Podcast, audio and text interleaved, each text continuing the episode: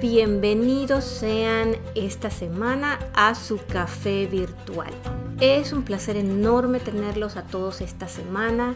Realmente les agradecemos que nos otorguen su tiempo y su preferencia eh, porque nuestro propósito en Café Virtual es brindarles entretenimiento con contenido positivo e información para que ustedes siempre puedan tomar su mejor y propia decisión. Les recuerdo que se pueden comunicar con Café Virtual en Facebook en arroba café virtual en ESP y en nuestro correo que es contacto arroba café-mediovirtual.com. También nos pueden escuchar en, en todas las plataformas de mayor audiencia como Café Virtual por Rocío Cabrera, en Anchor, Spotify, Apple Podcasts, Google Podcasts, Amazon Music, Breaker, Radio Public y Pocket Cast. El programa de esta semana ya va destinado al cierre de año y a inicio del próximo para que usted lo haga con todo el éxito del mundo.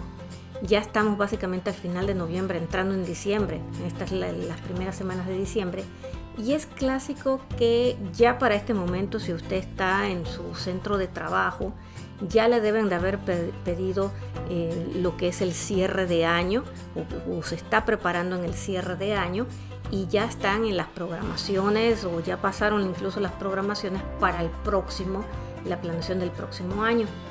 Sin embargo, yo no sé si usted ya hizo una revisión de la misma manera en que se lo envían en su trabajo, si usted ya hizo una revisión de las metas que usted se puso a inicio de año, sí, esas que usted agarró y escribió o pensó el 31, primero de noviembre, por allí, eh, ¿podría usted en este momento decir cuántas ya cumplió?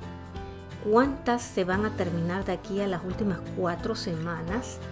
¿Y cuántas ni siquiera? Es más, se le había olvidado que usted había escrito qué iba a hacer tomando en cuenta que usted ya pasó esa etapa en años anteriores en que escribía como 40 metas para hacer, sino que usted ya fue eh, bastante conciso y escribió las que usted ya sabía que podía hacer, eh, ¿cuántas de esas ya ha ido postergando y dándole vueltas y dándoles vueltas y las ha dejado? Precisamente de eso vamos a hablar hoy. Nuestro tema hoy es cómo aplicar planeación estratégica al proyecto más importante que usted tiene usted mismo. Para ello les traigo una invitada muy especial que es la ingeniera Liliana Lazo de la Vega y que ella nos acompaña desde Berlín. Liliana vive en Berlín. Les voy a hacer una introducción de Liliana.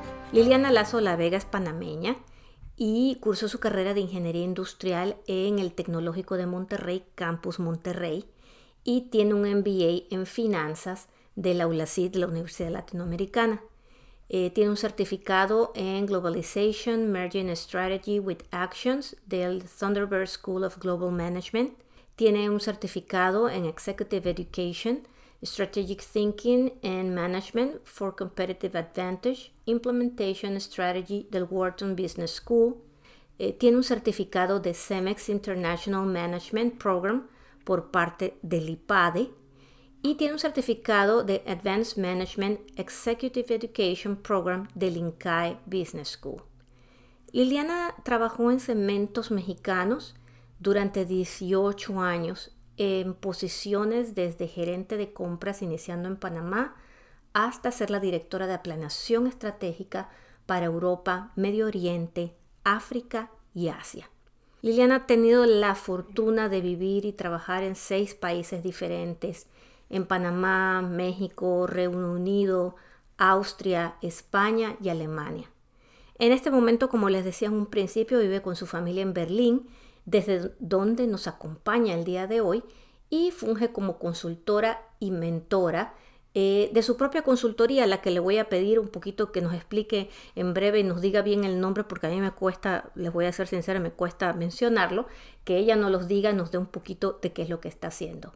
Tengo la gran fortuna de conocer a Liliana desde hace muchos años porque estudiamos en, la misma escuela en Panamá, en la escuela secundaria, y luego estudiamos en México en la misma universidad también. Y es de esas panameñas realmente de las que uno se siente muy orgullosa por todo lo que ha hecho. Por lo que puedo asegurarles que hoy tenemos a una persona eh, experta en planación estratégica a nivel internacional, eh, con una gran experiencia en diferentes culturas y no solo porque ha trabajado con ellas, sino porque ha vivido en ellas y que realmente siento que nos puede dejar una buena tarea que realmente a usted le va a ayudar a mejorar su productividad personal. Así que desde Berlín les, le doy la más cordial bienvenida a Liliana. Liliana, muchísimas gracias por estar con nosotros, por compartir tu tiempo, eh, por la diferencia de horas. Eh, cuéntanos un poco, eh, además de, que nos digas quién eres, cuéntanos un poco además de tu trabajo de consultoría. Mm, muchísimas gracias, primero que todo, Rocío, por el tiempo que, que me estás dando, este espacio.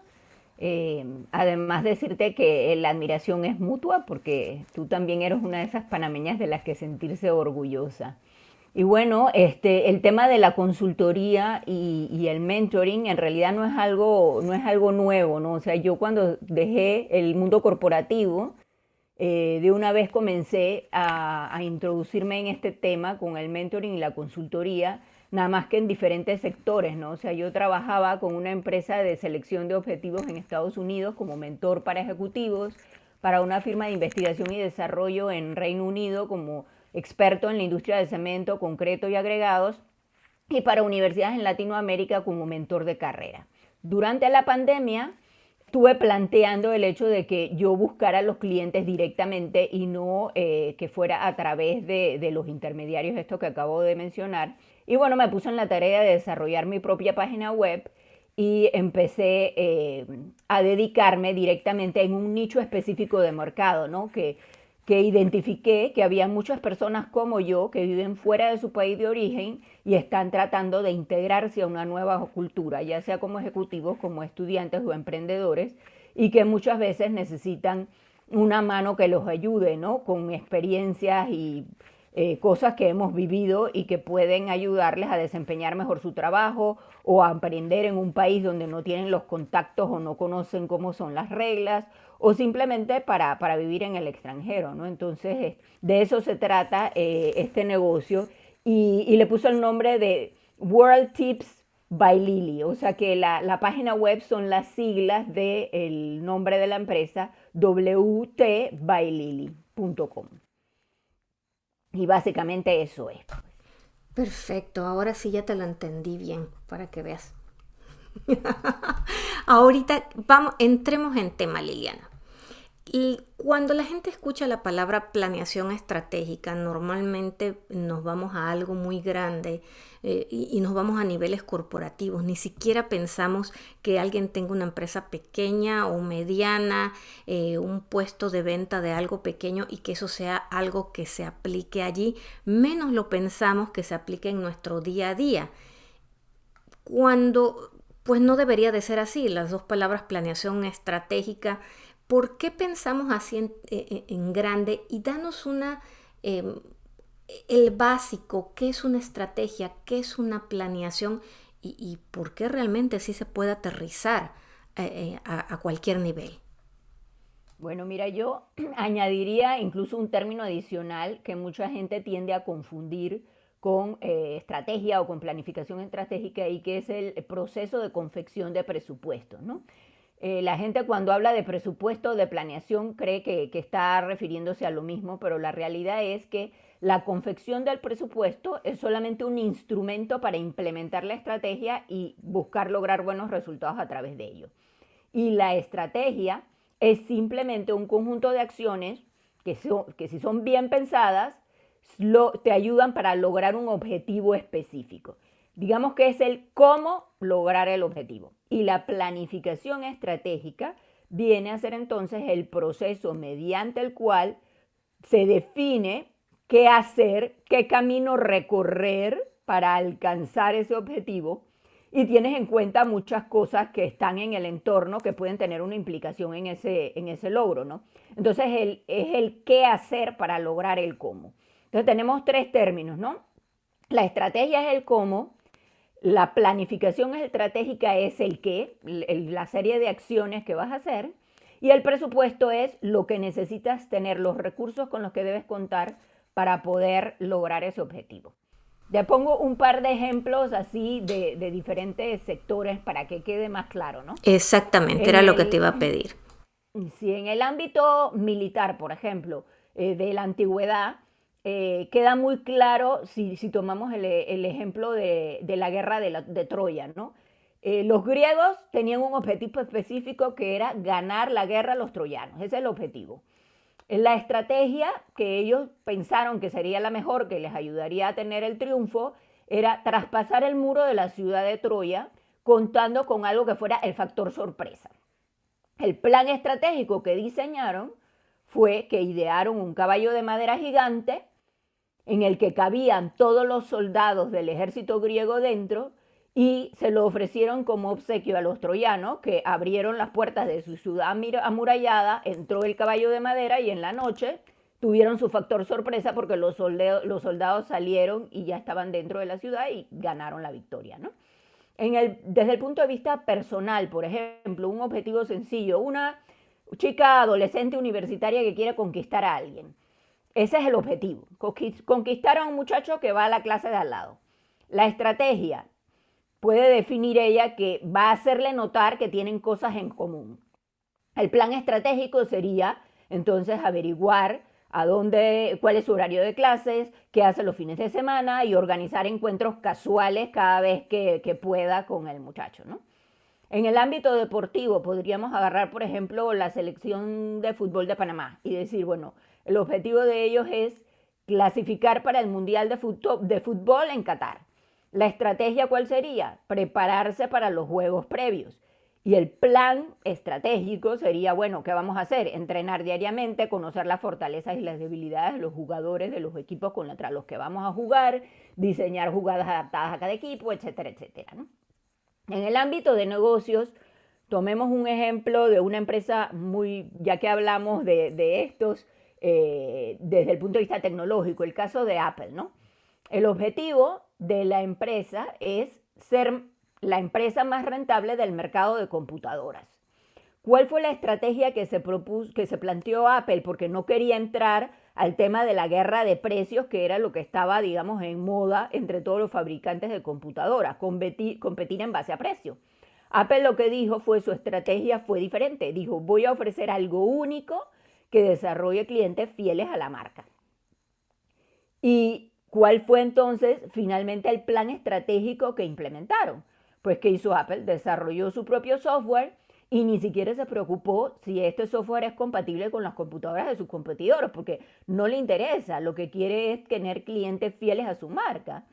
Y de hecho, si tú tienes un celular Apple, lo más seguro es que tengas un iPad Apple, que tengas una computadora Apple, o sea, eres un cliente fiel a la marca y no te interesa si el software es compatible o no con las otras computadoras, porque ya no las tienes, ¿no? Entonces, eh, en resumen, el presupuesto es una herramienta únicamente. La estrategia es verdaderamente, digamos, el corazón de todo, pero orientado hacia un objetivo específico y la planificación es qué vas a hacer para lograr ese objetivo específico. Y punto. Perfecto. Yo creo que ahí ya queda este, bastante claro eh, más o menos de qué estamos hablando entonces. Ahora viene la, la, otra pregunta.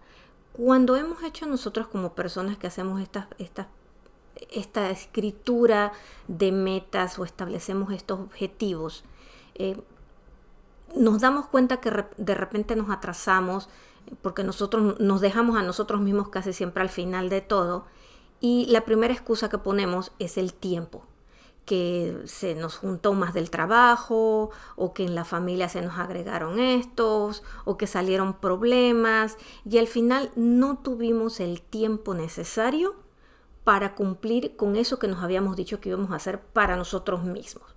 O sea, terminamos de alguna manera engañándonos o dejándonos de lado a nosotros mismos. ¿Qué importancia tiene el tiempo en la planeación de nuestras metas en el día a día? Bueno, digamos, te lo resumo así fácilmente. El tiempo lo es todo en la vida, porque la vida está construida de tiempo.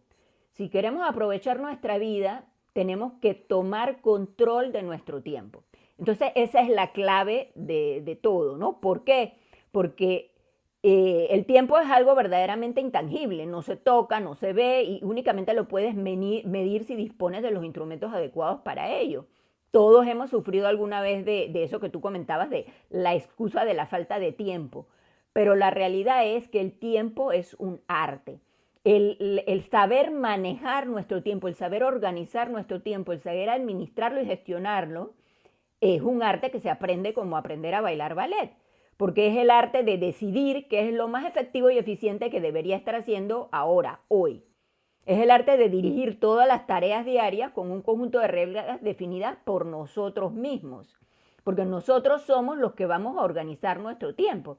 Entonces la excusa no es que, que no tenemos tiempo, la excusa es que en verdad no sabemos gestionar nuestro tiempo, pero es consecuencia de que no sabemos priorizar, de que no sabemos en realidad cuáles son los roles más relevantes de nuestra vida, no sabemos cuál es nuestro objetivo de vida y de hecho no hemos desarrollado hábitos y rutinas que nos ayuden para dejar de postergar y comenzar a ejecutar hoy. Carl Malone, el exjugador de, de baloncesto de la NBA, lo decía súper claro. Él decía, si ves que el tiempo pasa y tú no avanzas, tal vez es hora de cambiar de hábitos.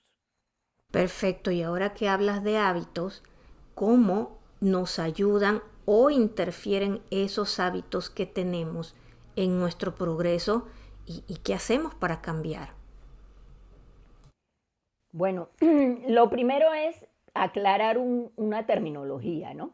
Porque cuando hablamos de hábitos, uno siempre tiende a pensar, ah, sí, los malos hábitos o los buenos hábitos. Pero la realidad es que no hay ni malos ni buenos hábitos. Todo depende del contexto y el momento en que lo apliques. Por ejemplo, yo tengo el hábito de prever un escenario pesimista para todo. Si vemos eso dentro de un contexto de que voy a hacer un presupuesto, uno podría decir, bueno, eso es un buen hábito, porque prever un escenario pesimista, un optimista y un neutral es una, es una buena forma de estar preparado para cualquier escenario. Sin embargo, si ese mismo hábito de prever un escenario pesimista yo lo aplico para educar a mi hija, sería un muy mal hábito, porque podría convertirme en una madre sobreprotectora y no dejar a la niña ni siquiera respirar. De modo que lo que me interesa que quede claro desde este momento es que habrá hábitos que hay que cambiar y nuevos hábitos que haya que adquirir para lograr planificar y avanzar en nuestro día, para empujar el cambio al igual que ocurriría en cualquier compañía, ¿no? Porque esto de empujar el cambio es una, una terminología de la compañía, ¿no? Hay que hacer un paso siempre para mover a la gente, porque nadie quiere salir de su status quo y de la comodidad, ¿no? En nuestro caso sería igual, tenemos que eh, cambiar de hábitos y cambiar los hábitos es algo complejo porque está integrado en nuestro estilo de vida y no tenemos conciencia de que lo hacemos. Entonces, por eso, para gestionar o iniciar ese movimiento al cambio, yo casi que diría que el primer paso es reunir a nuestra familia y compartirles nuestros planes y tomar un tiempo para que te den su opinión sobre los hábitos que ellos ven que tú tienes y que podrían estar interfiriendo con tu progreso diario. Progreso diario. Una vez que tienes esta información, yo diría que ya estás listo para iniciar con lo que sería la creación de tu plan estratégico para poder gestionar tu tiempo y que para que puedas terminar el año no con una lista de pendientes, sino con una lista de, actividades que lograste realizar y que están alineadas con tus prioridades en la vida, digámoslo de esta forma. Fíjate, Liliana, que yo aquí sí me gustaría decirle a los que nos escuchan, que cuando ustedes comparten ciertas cosas con su familia, eh, vayan con una mentalidad muy objetiva. La familia puede probablemente darles información muy buena, pero no puede que no salga de la manera más fácil de escuchar. Puede que le digan, ay, ¿cómo tú vas a querer hacer ejercicio si nunca te levantas a tiempo? Eres muy dormilón. Y a veces tomamos eso como que muy al corazón, demasiado en serio, y ya nos sentimos y no queremos hablar con nadie. Yo creo que en este caso la mejor forma de es extraerle el lado del comentario y a lo mejor eh, tomar en cuenta el que ellos nos están diciendo que, pues, que, aparentemente no utilizo muy bien mi tiempo porque me la paso mucho viendo eh, televisión y que probablemente esa es parte del hábito que tengo que cambiar, o sea, poner ciertas prioridades. O sea, no se dejen caer o, o, perder si la familia les responde de alguna forma y no cree tanto en ustedes. Esto está en ustedes, que crean en ustedes mismos y que tomen objetivamente los comentarios y extraigan la parte que es real de ello. Efectivamente, así mismo es, Rocío. Bueno, ya sabemos que tenemos que aprender a gestionar nuestro tiempo y que tenemos que empezar a crearlo, priorizarlo. Elabóranos un plan de acción con pasos y tareas que los que nos escuchan pueden utilizar en esto que va cerrando el año, básicamente, para que realmente lo que no pudieron hacer, ok, no nos da un ataque cardíaco, lo hagamos bien de manera que ahora sí para el próximo no tengamos excusa ninguna para no cumplir lo que nos proponemos. Bueno, muy bien. Solo que más que pasos y tareas, lo que les voy a proponer es una serie de retos. Siete retos, uno por semana, para que en siete semanas estemos organizados para el 2022 y entonces efectivamente podamos cumplir esas metas al final del año y, todas las que siguen, ¿no? Entonces, el reto número uno, digamos que para la semana número uno, que yo les propongo es tomar conciencia, conciencia de nosotros mismos. El reto número dos, que sería para la semana dos, le voy a llamar el arreglo, es decir, arreglemos lo que no funcione bien. El reto número tres le voy a llamar adaptación al cambio y que es básicamente aprender a priorizar todas nuestras eh, actividades. El reto número cuatro le voy a llamar transferencia y que se trata de que aprendamos a reconocer que hay cosas que no vamos a poder hacer en el día y que las vamos a tener que postergar para el día siguiente o para la semana que sigue. El reto número 5, y, y, que equivale a hacerlo en la semana 5, le voy a llamar el, el reto de la ejecución y que se refiere específicamente a trabajar según iniciativas semanales. El reto número 6 en la semana 6 le voy a llamar optimizar con optimismo y con gratitud. Después voy a entrar en detalles para explicar esto que es, pero básicamente es sincronizar todas nuestras actividades, observando lo que hemos hecho, detectando dónde hubo problemas, tratando de predecir para que no me vuelva a ocurrir y haciendo mm, ajustes en mi plan estratégico. Y finalmente, el reto de la semana 7 y que va a ser, digamos, repetitivo a lo largo de todo el año, es dar seguimiento a todos nuestros esfuerzos y premiarnos por todos los esfuerzos que hemos hecho semana a semana, día a día y que vamos a seguir haciendo mes a mes durante todo el año para lograrlo, ¿no? Entonces, empecemos con el paso número uno, el reto, eh, digamos que para mí principal. Y para esto les voy a pedir que se imaginen una pirámide, en donde la base de la pirámide es la base de todo, la estructura, los cimientos del edificio, ¿no? Esos cimientos del edificio van a ser la base de nuestra estrategia, de nuestro plan de vida y efectivamente es la base para que podamos llegar a final de año cumpliendo todos nuestros objetivos. Entonces, la base de la pirámide que les propongo es el reto número uno de la semana uno, que era tomar conciencia de uno mismo. ¿Y por qué esto es la base de la pirámide? Porque tomar conciencia de lo que hacemos hoy es la mejor forma de comenzar a cambiar. Entonces, el reto es que evaluemos cuáles son nuestros valores, que hagamos una introspección y nos preguntemos verdaderamente ¿Cuáles son esos valores que rigen en mi vida? ¿Qué es importante para mí? ¿Cuáles son los valores que me inculcaron mis padres y que yo todavía hoy de adulto los sigo manteniendo porque son parte de mí? ¿Cuál es mi misión en esta vida? O sea, ¿para qué estoy? ¿Cuál es mi visión? ¿Cómo me veo en el futuro? ¿Qué quiero, ¿Cómo quiero verme dentro de 5 o 10 años? Y finalmente, ¿qué hábitos tengo y qué tiempo les dedico? En ese orden sería, mm, digamos, eh, construir los cimientos de nuestro plan estratégico, ¿no? Entonces, para el tema de los, de los valores, Eh, hay, hay, muchísimos valores y no voy a querer, no voy a entrar en detalle en, específicamente en todas las categorías de valores y, y etcétera, ¿no? Pero, pero es muy fácil de identificarlos. Por ejemplo, en mi caso, son cosas que mi, mi mamá me, me repetía cuando, desde que yo era pequeña y que mi papá las decía y que yo hoy las sigo repitiendo a mi hija. O sea, está arraigado en mí. Por ejemplo, predicar con el ejemplo respetar, es decir, no hagas a los demás lo que no te gustaría que te hicieran a ti. Libertad, es decir, tus derechos terminan donde comienzan los de los demás. O compartir, compartir mis habilidades, compartir mis experiencias, compartir mis conocimientos. Entonces, esos valores son mis prioridades y eso me da mis prioridades de vida, ¿no?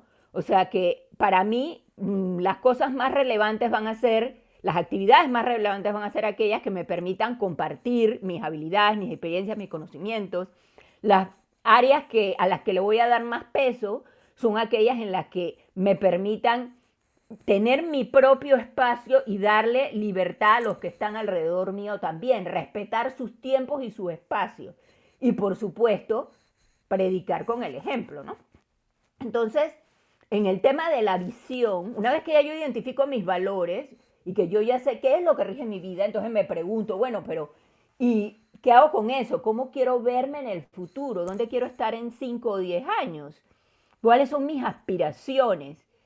Y de ahí sale lo que, la, imagen de cómo tú quieres verte. Por ejemplo, les voy a poner unos ejemplos de personas eh, sin ningún nombre específico, pero que en 10 años su visión personal podría ser tipo algo así. Por ejemplo, agarremos un profesor.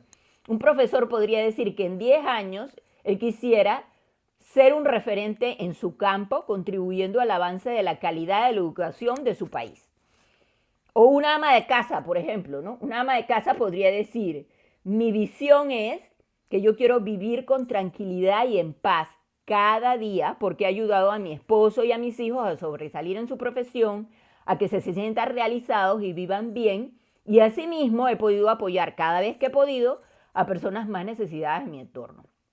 O podría incluso un sacerdote decir que su visión de largo plazo es llegar a ser arzobispo de gran influencia, formando una comunidad sólida, unida, en donde el eje de la misma sea Dios, que le permita servir a Dios con pasión y amor, renovar sus votos día a día y sobre todo poder siempre servir a su prójimo y a la iglesia con humildad.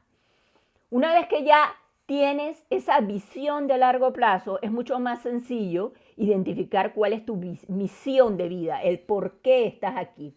Porque la misión se centra en el aquí y en el ahora. Es el porqué de mi existencia, es por qué hago lo que hago, para quién lo estoy haciendo. La misión va a ser el propósito central de tu vida. Va a ser ese objetivo específico cuando veíamos los ejemplos de estrategia, planificación estratégica, que decíamos, primero hay un objetivo específico, o sea, ¿qué querían conseguir los griegos contra la guerra de Troya? Ellos tenían claro que querían ganar la guerra. Ese es el objetivo específico. Entonces, cuando tenemos nuestra misión clara, todo lo demás se alinea a eso. Y es mucho más fácil entonces priorizar, porque es fácil preguntarnos, ¿esto está alineado a mi misión de vida o no? Y si no está alineado, lo dejo, ¿no? Por ejemplo, les voy a poner unos casos eh, de personas famosas y que fueron famosas precisamente porque ellas tenían una misión muy clara, muy bien definida, que fue la que le ayudó a ser famosos. Por ejemplo, tomemos a Oprah Winfrey. Oprah Winfrey, su misión la, escribió así, ser una maestra y ser conocida por inspirar a los demás a ser más de lo que pensaron que podían ser. Gandhi, Gandhi eh, diseñó su misión así. Cada mañana empezaré por prometerme a que ese día no temeré a nadie en la tierra, solo temeré a Dios. No guardaré rencón contra nadie, conquistaré la falsedad con la verdad y al resistir la falsedad toleraré cualquier sufrimiento. Y ya que hablamos de, de Apple, cuando estábamos hablando de la estrategia, veamos el fundador de Apple, su misión cuál es, la de Steve Jobs. Su misión era trasladar la tecnología más avanzada a todos los usuarios y así poner el mundo en sus manos para poder acostarme cada noche pensando que he hecho algo genial por la humanidad y las futuras generaciones. Entonces, esto te, deja ver que realmente tener una misión no es algo complicado, es solamente poner en palabras el, objetivo de tu vida, a dónde quieres llegar, y, y, eso te va a ayudar a que entonces te concentres en esa misión poderosa que tienes, desarrolles tus capacidades para esa misión que necesitas hacer y te mantengas siempre presente en, en el camino al que debes ir que lo tengas como meta al final del camino, no pierdas la motivación y además disfrutes al mismo tiempo de lo que haces, ¿no? Por ejemplo, volviendo a refrasear a Steve Jobs, Steve Jobs decía, tu tiempo es limitado, no lo malgantes viviendo la vida de alguien distinto. En realidad, si alguien me preguntara, ¿qué es mejor definir, misión, visión o ambas? Yo te diría que, que las dos cosas, ¿no? Tener definidos tu misión y tu visión personal nos ayuda a saber lo que queremos en el corto plazo y a saber a dónde queremos llegar en el, en el largo plazo, ¿no? Pero se pueden cambiar, se pueden modificar a través del tiempo, digo, porque nos ponemos de algunas cosas, la vida va pasando y de repente hay cosas que, pueden cambiar. ¿Qué pasa si algo sucede? Eh, ¿Puedo cambiar mi misión y mi visión? Bueno, muchos consultores de estrategia te dirían que, no, que no se debe hacer, pero yo pienso totalmente lo contrario. Yo creo que nuestros valores y nuestras metas personales, por supuesto que evolucionan con el tiempo. Yo te puedo poner un ejemplo de mi adolescencia. O sea, yo recuerdo que cuando yo me iba a graduar de la escuela secundaria y me iba a la universidad, yo escribí una especie de visión de mi vida en la, en la puerta del, del, armario de mi casa, hacia, en la parte de adentro, ¿no? Y mi visión decía algo así como que a los 30 años yo debería haberme casado con un italiano de abundante cabellera negra y piel dorada, quien me habría llevado de luna de miel a Australia y yo sería la primera mujer en, mujer en llegar a ser CEO de una empresa panameña. Men, yo no fui tan específica. Pero tú me conoces Así que tú sabes cuál es la realidad de esa visión. ¿Qué pasó con esa visión con los años? Pues efectivamente evolucionó.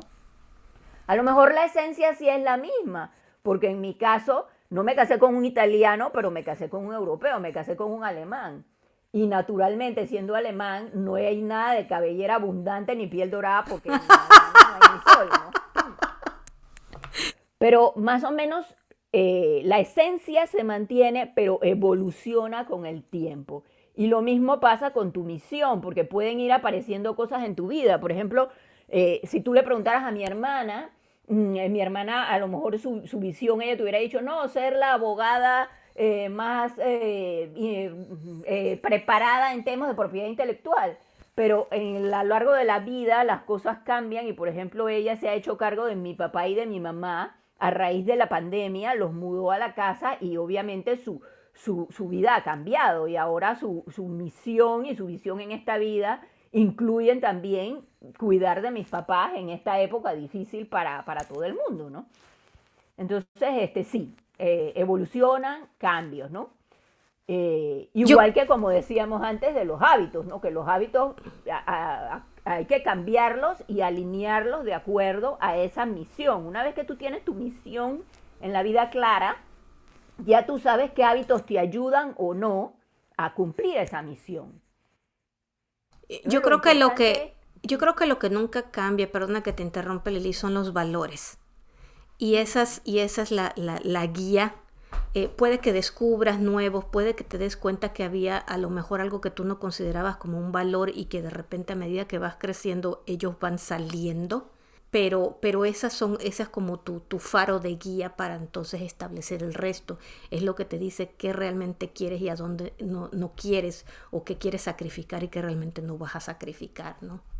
Exactamente, exactamente. Y por eso es que esas son los cimientos de tu plan estratégico. Esa es la base y ese es el reto número uno. Si no tienes claro cuáles son tus valores, si no te conoces a ti mismo, no tienes claro cuáles son tus valores, no puedes definir una misión y no tienes una visión de hacia dónde quieres llegar en los próximos 10 años o 20 años, ¿no?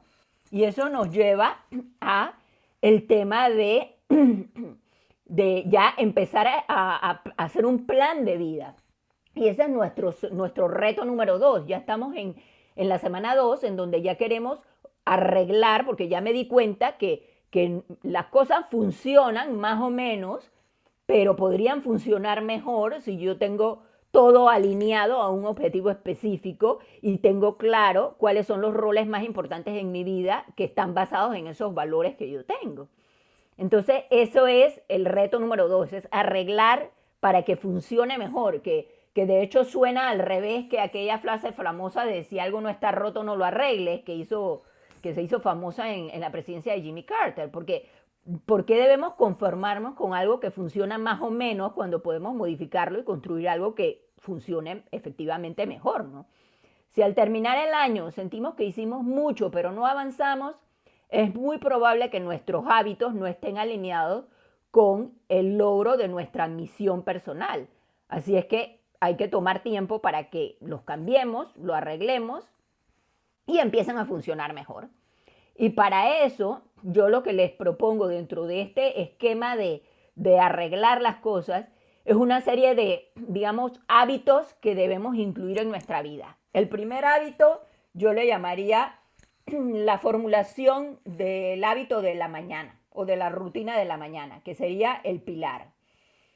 Vamos a tener también una formulación de hábitos para la noche y vamos a tener también una serie de actividades en el medio. De hecho, nuestro día debería estar más o menos dividido en esta forma, o sea, 20% de, de nuestro tiempo dedicado a lo que es la rutina de la mañana, 60% de nuestro tiempo dedicado a las actividades, digamos, productivas, y otro 20% de nuestro tiempo dedicado a la rutina de la noche. ¿Y qué es esto de la, del hábito de la mañana que, que, yo estoy promulgando? ¿no? Eh, lo que busco es que en nuestro tiempo, cuando empiece el, día um, amanezca, sin importar a qué hora empezamos, porque no es de que ahora tenemos que volvernos todos madrugadores y empezar a las 5 de la mañana, sino independientemente de la hora que, en que comiences y inicie tu rutina, que hagas seguimiento de tu rutina diaria para que le dediques un tiempo al empezar el día. Dedica 15 minutos a primera hora de la mañana para repasar tu misión a solas. Puede ser mientras te lavas la boca, mientras preparas el café, mientras haces el desayuno, pero para que tú tengas siempre tu misión presente a la vista. Y obviamente que te des cuenta si hay que modificarla o adaptarla porque ya no encaja en tu realidad de hoy, ¿no? Y que, como quien dice, domines el día antes del desayuno, ¿no? que, eso sea un hábito, que, que, tú tengas unos rituales matutinos poderosos que te ayuden a arrancar bien el día. Por ejemplo, en mi casa, en mi caso, tender la cama, recoger la cocina, son dos cosas que me dan la, la sensación de orden, me inspiran y me preparan para comenzar con ánimo a revisar mi lista de prioridades para el día. ¿no? Una vez que, que ya tienes, digamos, ese, ese ritual matutino que te va a impulsar, entonces dedícale ahora una rutina de 30 minutos de tu mañana para planificar y organizar tus objetivos del día, teniendo siempre la misión como norte, ¿no? Esa es tu guía, para que no te pierdas en el camino y empieces a meter actividades que no tienen nada que ver con eh, lo que tú quieres lograr eh, y que te pusiste como objetivo para el año, ¿no? Y eso me lleva a hablar de, cómo planificar todo, ¿no? Yo, yo hablo de, de, digamos, dos escenarios de planificación. Uno, que es el que van a hacer ahora que se termine el año, que es hacer el plan para todo el año, ¿no? Tenemos un objetivo definido, tengo mi misión de vida, tengo eh, mi visión, a dónde me quiero ver en 10 años, ahora tengo que hacer mi plan de cómo voy a llegar a ser, es decir, el, el qué, qué hago para poder lograr eso que, yo quiero hacer. Y para eso vamos a tener una serie de actividades que, vamos a definir que queremos hacer durante el año 2022 y esas actividades las vamos a distribuir en trimestres. Y esas actividades de trimestre las vamos a distribuir en meses. Y esas actividades de meses las vamos a distribuir por semanas. Y esas actividades por semana las vamos a distribuir a por día. Y vamos a hacer el hábito de revisar en esos 30 minutos que propongo de la mañana las actividades que me asigné para ese día, para ver si efectivamente todavía encajan y no hay imprevistos que hayan aparecido, porque imprevistos siempre van a aparecer. El tema con los imprevistos es que uno tiene que saber preguntarse si de verdad ese imprevisto es algo importante o no es importante. Y para eso vamos a hablar posteriormente de cómo priorizar, pero eso eh, lo voy a dejar para un reto más adelante porque quiero concentrarme en esta semana en la que estamos arreglando, que una vez que ya tenemos definido nuestro, nuestra rutina de la mañana, nos fijemos objetivos alcanzables, o sea, ¿qué voy a lograr este día? Mm, ¿Qué voy a lograr y en qué tiempo? O sea, tiene que estar especificado. ¿Esto necesita un día o necesito una semana para hacerlo? ¿O es algo que se hace en seis meses? ¿O es algo que requiere cinco años? Y esos objetivos que, yo llamo alcanzables tienen que ser cosas mm, que no sean abstractas. O sea, no podemos decir que, bueno, mi, mi objetivo para el día de hoy va a ser ser feliz. No, porque sí, está bien que quiera ser feliz, pero tiene que estar, eh, mm, digamos que sustentado con un objetivo concreto, que quieras que sea algo como todos los días voy a hacer algo que me guste y entonces incluir en mis actividades del día algo que me guste todos los días porque eso me hace feliz. Una persona que diga, bueno, mi objetivo es ser independiente, no puede solamente poner así, eh, para el año 2022 quiero ser independiente. Eso se tiene que traducir en objetivos concretos que indiquen que vas a ser independiente. Por ejemplo, conseguir un trabajo. Si quieres ser independiente, tienes que tener una forma de generar ingresos para poder mantenerte. O aprender a cocinar, porque si vas a ser independiente te vas a mudar a un apartamento sola, pues tienes que hacerte tu propia comida todos los días y este tipo de cosas, ¿no? Y eso todo con un plazo definido, un tiempo finito, porque no, no podemos dejar las cosas abiertas, porque si no, nunca se concretan. Toda actividad debe tener un, tiempo un, definido, que tú sepas cuánto te va a durar y, cuánto tiempo necesitas dedicarle a eso. Entonces, por eso en, la rutina del día, en el, digamos, ese 60% del tiempo que les mencionaba antes, que es la parte productiva del día, yo sugiero que asignemos actividades en tiempos no mayores de dos horas. Y después de esas dos horas, una pausa no mayor de 25 minutos para poder relajarnos y descansar, etcétera, ¿no? Con espacios en blanco para imprevistos. Y, con eso ya tendríamos estructurado, digamos, nuestra, nuestra semana de arreglo, porque con eso ya organizamos un poco las cosas y organizamos la semana también. Nos vamos a la semana número 3, que es la semana de adaptación. Y en esa semana de adaptación es donde yo digo que vamos a aprender a priorizar, a orientarnos a lo más importante y a lograr más haciendo menos. ¿Y cómo nos vamos a orientar a lo más importante y a lograr hacer, eh, y hacerlo menos? Pues hay, hay, un par de, teorías eh, o, digamos, análisis eh, desarrollados y que se implementan sobre todo en las organizaciones, ¿no? Y que le llaman el análisis de Pareto y Eisenhower. En el tema de Eisenhower se resume así muy fácilmente, que es identificar verdaderamente qué es urgente, qué es importante, qué no es urgente y qué no es importante. Y que por cada actividad tú te puedas ir preguntando, ¿es esta actividad es verdaderamente importante y urgente? Si es importante y es urgente, entonces lo categorizo como primera prioridad y es algo que tengo que hacer. Eso lo voy a hacer porque es importante y es urgente. Por decir algo, por ejemplo, eh, el presupuesto de, una compañía a la que le estoy dando consultoría eh, necesita tener el presupuesto para el próximo año. Entonces eso es algo importante y es urgente y tengo que dedicarle tiempo. Debe estar en mi lista de tareas eh, para ejecutar. Pero si tengo algo que es urgente pero no es importante, ya eso yo lo pondría como segunda prioridad. Eso pudiera yo delegarlo o lo puedo programar para después, por decir algo como organizar un evento. Tengo una cena que, quiero hacer, pues no es, mm, es urgente porque la cena es ya mañana, pero no es importante. Lo puedo hacer más tarde después de haber elaborado el presupuesto, ¿no?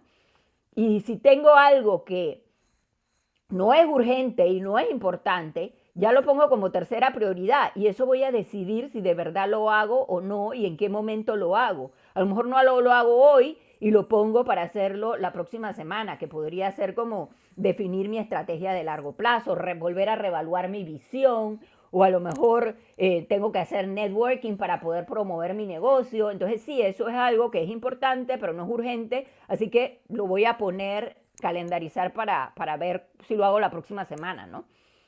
Y finalmente nos quedan las tareas que no están alineadas con nuestra misión, con nuestro objetivo principal, y esas son las que voy a eliminar. Y igualmente agarro mis tareas y veo ¿Qué tareas de las que estoy haciendo representan en el 80% de las cosas que las hago únicamente porque todo el mundo lo hace? Y así empiezo a evaluar las actividades que estoy haciendo, si de verdad son importantes y prioritarias y urgentes, porque si lo hago solo porque los demás lo hacen, no está alineado con mi objetivo. Estaría alineado con los objetivos de otras personas, pero no con el mío. Y eso me ayuda a priorizar también. Puedo preguntarme, ¿Qué tareas hago? Que las hago el 80% de las veces, o sea, las estoy repitiendo, son tareas repetitivas. Y si son tareas repetitivas, a lo mejor me puedo preguntar, bueno, ¿y si hiciera una inversión o un gasto para reducir el tiempo que le dedico? Por decir algo, un ama de casa puede decir que la mayor parte del tiempo está ella siempre barriendo la casa para mantenerla limpia. Y eso es una tarea repetitiva y que le consume toda la energía y cuando ya se quiere sentar a hacer otra actividad está agotada. A lo mejor habría que invertir en una de estas robot eh, aspiradoras, barredoras eléctricas, que hagan el trabajo por ti, limpian la casa y tienes tiempo para dedicarte a otras cosas. Con eso estaríamos haciendo nuestra semana número 3, que sería adaptarnos a los cambios que hemos implementado para poder entonces seguir avanzando en nuestro plan estratégico. Y con esto vamos al reto número cuatro. Sí. Perdona que te interrumpa. En la semana número dos, en donde íbamos a arreglar algo que, ya que funcionaba, hacerlo mejor, no nos faltaría, o sea, hicimos la parte, la, la rutina de la mañana, la rutina del mediodía, no deberíamos instalar una rutina de noche al cierre del día, como quien dice, o esa te la vas a llevar hasta básicamente la, número 5 o la número 6. Me la estoy llevando justo ahorita en el reto número 4, en la semana 4, que es transferir. Y por eso, ya, por eso pongo la rutina de la noche en este reto de transferencia, porque ahí lo que voy a tratar de hacer es una reingeniería de las actividades y de las tareas. En realidad es algo que, que quiero que lo pongamos como hábito todos los días lo hagamos, pero lo estoy poniendo como reto a la semana 4 porque no deberíamos tratar de adquirir todos los hábitos de una vez, sino un hábito a la vez, todo paso a paso. ¿no? Entonces, si ya vamos a adquirir el hábito de tener una rutina de la mañana, 15 minutos para revisar la misión, 30 minutos para revisar las actividades del día, entonces quiero que nos enfoquemos en eso, en definir bien los objetivos y las actividades y Ahora, en la semana 4, vamos a desarrollar la rutina de la noche. Y esa rutina de la noche implica varias cosas. Implica no solamente revisar todo lo que hiciste durante el día para que termines el día bien y hagas un diagnóstico de qué salió bien, qué salió mal, qué podría haber hecho mejor y lo que salió mal, por qué, qué hábito me, me estuvo impidiendo que esto saliera bien ¿O qué hábito podría desarrollar que me ayudaría a que esto saliera mejor la próxima vez? Y les pido que, independientemente de la hora que terminen de trabajar, que sí tengan una hora fija a la que, digamos, hagan el cierre y digan, voy a terminar todos los días, en la medida de lo posible, a las 6 de la tarde o a las 8 de la noche. Para eso, eh, lo más fácil es, digamos, hacer un compromiso con otra persona para que eso te fuerce a hacer el corte y terminar el día, ¿no? Y antes de que termines ese día, tomarte igual 15 minutos, como te tomas 15 minutos en la mañana para, revisar tu misión, que te tomes 15 minutos en la noche para ver qué actividades no hiciste y las puedas transferir al día siguiente o incluso evaluarlas y decir, bueno, la verdad es que esta actividad no la hice porque en verdad no es urgente ni importante, es una actividad de tercera prioridad. Es de esas que debo decidir todavía repensar, entonces a lo mejor esa debe estar, debo postergarla y transferirla para la próxima semana o para dentro de dos semanas o para el mes próximo. Y, eso es en ese momento lo más importante, o sea, revisar lo que pasó en el día, qué te quedó pendiente y hacia dónde lo vas a mandar. Y luego terminar también el día después de que ya cerraste, dejaste, transferiste lo que hubiera que transferir, terminar el día felicitándote y diciendo, oye, hice bien esto, cumplí bien esto, y por eso les sugiero también que incluyan siempre una actividad que sepan que es la última actividad que vas a hacer en el día y que sea una actividad fácil de hacer, fácil de implementar, como, no sé, por ejemplo, eh, arreglar el escritorio o ir a buscar a tu hija eh, puntualmente en alguna de sus actividades extracurriculares o algo así, algo que tú sabes que, que vas a cumplir y que te permita terminar el día felicitándote y decir, hice varias cosas de mi lista hoy y además recogí a mi hija puntualmente en la clase de gimnasia. Y con eso nos, nos terminamos eh, animando y felicitando por haber hecho cosas en el día en lugar de estarnos regañando porque dejé la mitad de la lista, ¿no? No, veamos el vaso medio lleno ni, ni medio vacío, sino sencillamente terminemos agradeciendo por lo que fuimos capaces de hacer, ¿no? Y con eso ya hemos empezado a hacer el reto número 5, que es ejecutar, es trabajar según esas iniciativas semanales, porque ya no trabajo solamente en el día, como ya aprendí a transferir y a revisar si ya cambió de prioridad, porque igual que, que tu misión y tu visión pueden evolucionar, también tus actividades deben evolucionar acorde a cómo evolucionó tu misión. Entonces, a lo mejor una actividad que al principio del año era como súper importante y urgente y por eso estaba en prioridad 1, ahora ya no es prioridad 1, sino prioridad 3. Y entonces tú trabajas sobre iniciativas semanales, quiere decir que no lo hiciste en el día de hoy, no te vas a castigar porque no lo hiciste hoy. Lo importante es que lo completes en, en esta semana, que te pongas objetivos para cumplir por semana y objetivos, como dije, alcanzables, que tú sepas que de verdad se pueden ejecutar en una semana. Y luego que, que, has organizado de esa forma incluso tu plan de ejecución semanalmente, vamos a pasar al reto número 6, que es optimizar con optimismo y con gratitud, que ya lo, lo mencioné en el día a día, pero quiero que esto forme parte de tu rutina semanal también. Entonces les propongo que también los domingos tomen media hora de su tiempo para repasar los avances que tuvieron, qué los retrasó a nivel de la semana completa y por qué hay cosas que vas a transferir de una semana a la siguiente y que sea eso como un hábito que has incorporado a tu vida también. Todos los domingos, media hora, revisar qué pasó, qué hiciste y premiarte por los pequeños avances, por cada avance que hayas hecho esa semana, con cualquier incentivo, cualquier incentivo es válido. Pero lo importante es que si te enfocas en ejercitar esos hábitos, un hábito por mes, al cabo de 30 días vas a lograr resultados sin verdaderamente haber hecho grandes esfuerzos ni haberle dedicado muchísimo tiempo a ello, ¿no?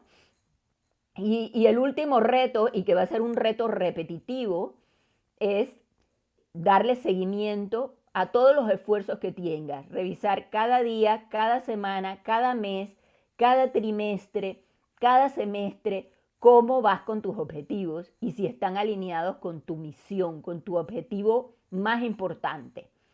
Y que hagas los ajustes necesarios cada vez que te des cuenta de que las cosas están cambiando.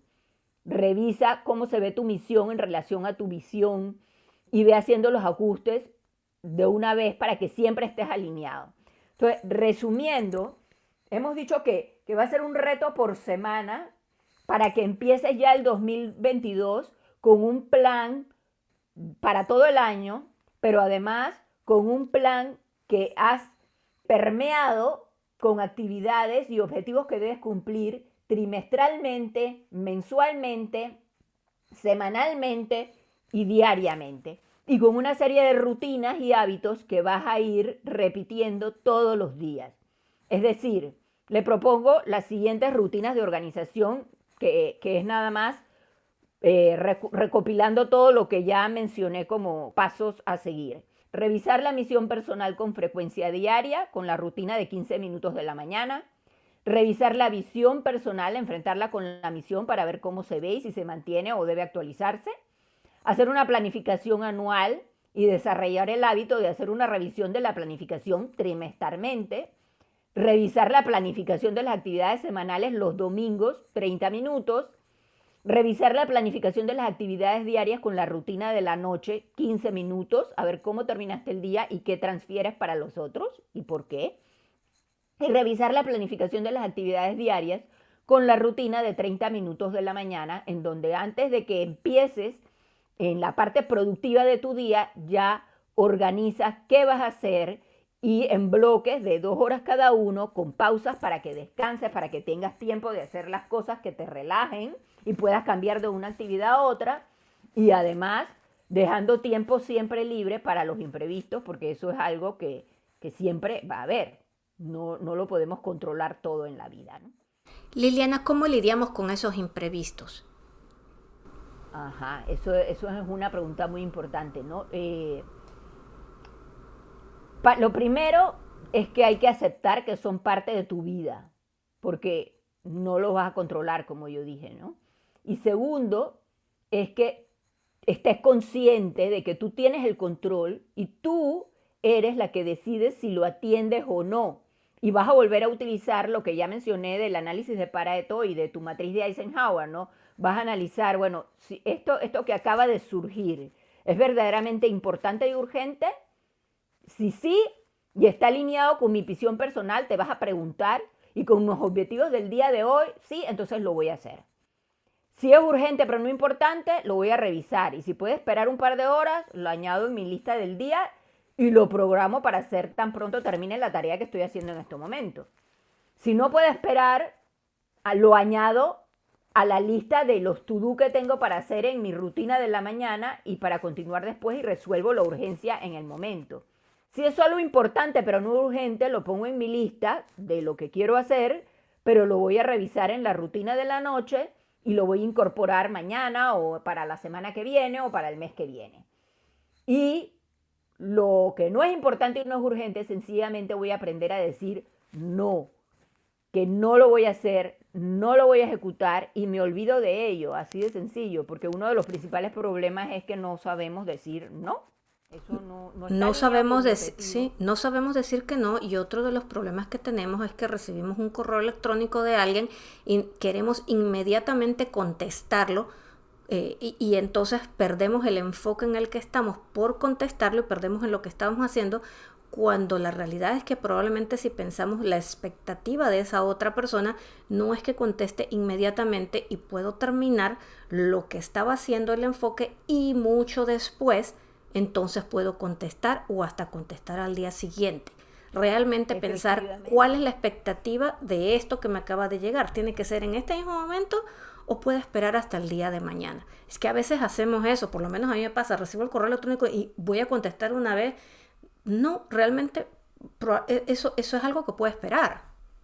Efectivamente, y de hecho, por eso empezaba eh, hablando de que la base de todo es tomar conciencia de uno mismo. Y parte de eso es que tú revises tus hábitos y que tú reconozcas que ese es un hábito que te está impidiendo avanzar en tus actividades del día. Si tú sabes que sí, que tienes que contestar los correos, pero eso no es una prioridad importante y urgente, pero sí es importante, entonces tú lo organizas en tu día y te pones una hora del día, un bloque de dos horas, que le vas a dedicar a contestar todos los correos. Y tú decides si ese bloque de dos horas lo vas a hacer en la mañana o lo vas a hacer en la tarde. Entonces pueden llegar todos los correos que quieran, pero tú eso sabes que lo vas a hacer en este bloque de dos horas que tienes definido específicamente para contestar todos los correos. Y entonces ya eso no te estresa, ya no te hace perder el tiempo y perder el hilo de la actividad que estabas ejecutando, porque tú sabes que, que sí, que es importante, que lo vas a hacer, pero cuando termines esta actividad que estás haciendo en este momento. Y eh, lo otro que podría comentar de los, eh, los imprevistos es que los imprevistos incluso se pueden llegar a prever de alguna manera y ya dejan de ser imprevistos. Lo único que tienes que evaluar en el momento en que ocurra es, ya esto me ha ocurrido antes. Y si ha ocurrido antes y te das cuenta de que empieza a ser algo que siempre ocurre, entonces es algo que ya tú puedes prever y que tú incluso lo podrías tener ya, eh, digamos que haber desarrollado un hábito para, eh, para evitar que ese imprevisto vuelva a ocurrir. En realidad, al final de cuentas, lo único que deberíamos tener como imprevisto, porque generalmente verdaderamente no lo podemos prever, son los accidentes graves. Todo lo demás, en, teoría, lo podríamos verdaderamente prever.